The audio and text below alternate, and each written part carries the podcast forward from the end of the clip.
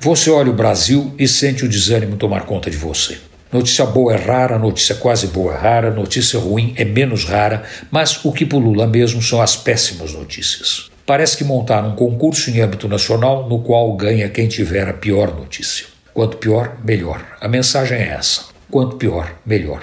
Não tem o que fazer, é assim já faz tempo. É lembrar a despreparada que queria engarrafar vento e fazer apologia da mandioca mais vale um mandiocão na mão do que dois voando. Até porque a mandioca voadora pode errar o alvo e aí é muito perigoso. As próximas eleições serão com certeza as mais dramáticas dos meus quase 70 anos de vida. Já votei de todas as formas em todo tipo de regime. Comecei votando na ditadura, depois votei na democracia e agora vou votar na imensa vergonha que se transformou a política nacional, com evidentes impactos na próxima eleição.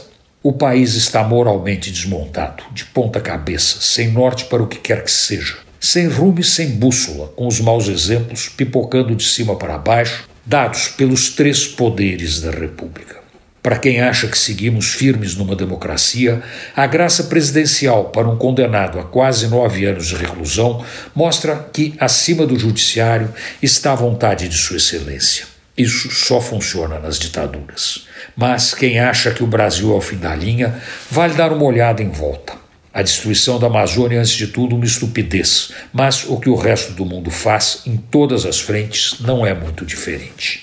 A guerra da Ucrânia e o relaxamento das medidas para reduzir os combustíveis fósseis mostram que nossos irmãos ricos são muito bons quando não é no deles. É verdade, nós somos ruins, mas quem não é? Antônio Penteado Mendonça, para a Rádio Dourado e Crônicas da Cidade.com.br.